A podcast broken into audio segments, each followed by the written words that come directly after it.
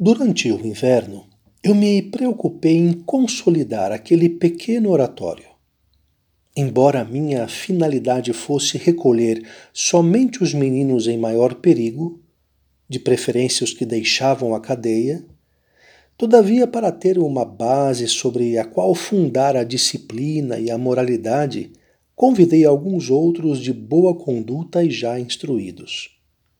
Eles me ajudavam a manter a ordem e também a entoar cantos sagrados. Percebi assim desde o princípio que sem a distribuição de livros de canto e de uma boa leitura, as reuniões nos dias de guarda seriam como um corpo sem alma. Na festa da purificação, dia 2 de fevereiro de 1842, que então era a festa de preceito, já tinha uns 20 garotos com os quais pudemos pela primeira vez cantar Louvemos Maria. Na festa da Anunciação já éramos 30. Nesse dia se fez uma festinha. Pela manhã os alunos se aproximaram dos santos sacramentos, à tarde entoou-se um canto e depois da catequese se narrou um exemplo como sermão. Como o pequeno coro em que até então nos reuníamos se havia tornado muito pequeno, nós nos mudamos para a capela, perto da sacristia. O oratório funcionava assim.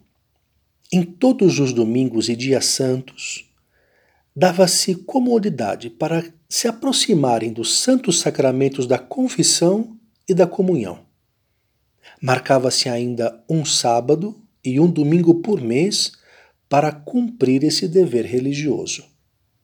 À tarde, em hora determinada, entoava-se uma canção, dava-se catequese, em seguida se explicava um exemplo e por vezes se distribuía alguma coisa a todos, outras por sorteio.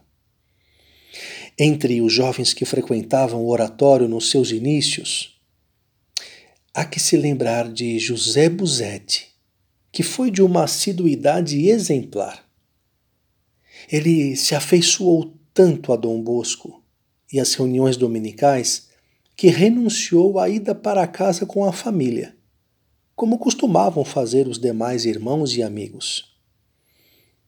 Também se distinguiam ainda os seus irmãos, Carlos, Ângelo, Josué, João Garibaldi e seu irmão. Então, simples ajudantes de pedreiro e agora mestres de obras. De modo geral, o oratório se compunha de canteiros, pedreiros, estucadores, calceteiros, rebocadores e de outros que vinham de povoados distantes. Como não conheciam as igrejas e nem ninguém, se expunham ao perigo de se perder, especialmente nos domingos.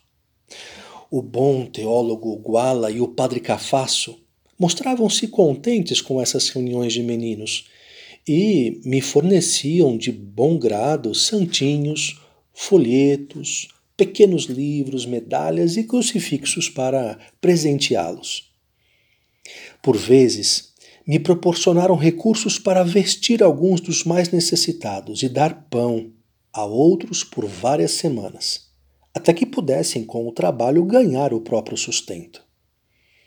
Mais ainda, como o número de meninos tivesse crescido muito, permitiram que reunisse algumas vezes o meu pequeno exército para brincar no pátio ao lado. Houvesse mais espaço, teríamos chegado bem depressa a várias centenas, mas tivemos de nos contentar com uns oitenta. Quando os meninos se aproximavam dos santos sacramentos, o próprio teólogo Guala ou o padre Cafasso costumavam vir nos visitar e narrar algum episódio edificante. Desejando que se fizesse uma bela festa em honra de Santana, padroeira dos pedreiros, o teólogo os convidou todos, após as funções da manhã, a tomar café com ele. Reuniram-se naquela vez quase uns cem na grande sala de conferências. Ali foram abundantemente servidos de café, leite, chocolate, pãezinhos, roscas, brioches, pastas e outros pães de que tanto gostam os garotos. Pode-se imaginar a grande repercussão dessa festa e quantos teriam vindo se o local permitisse.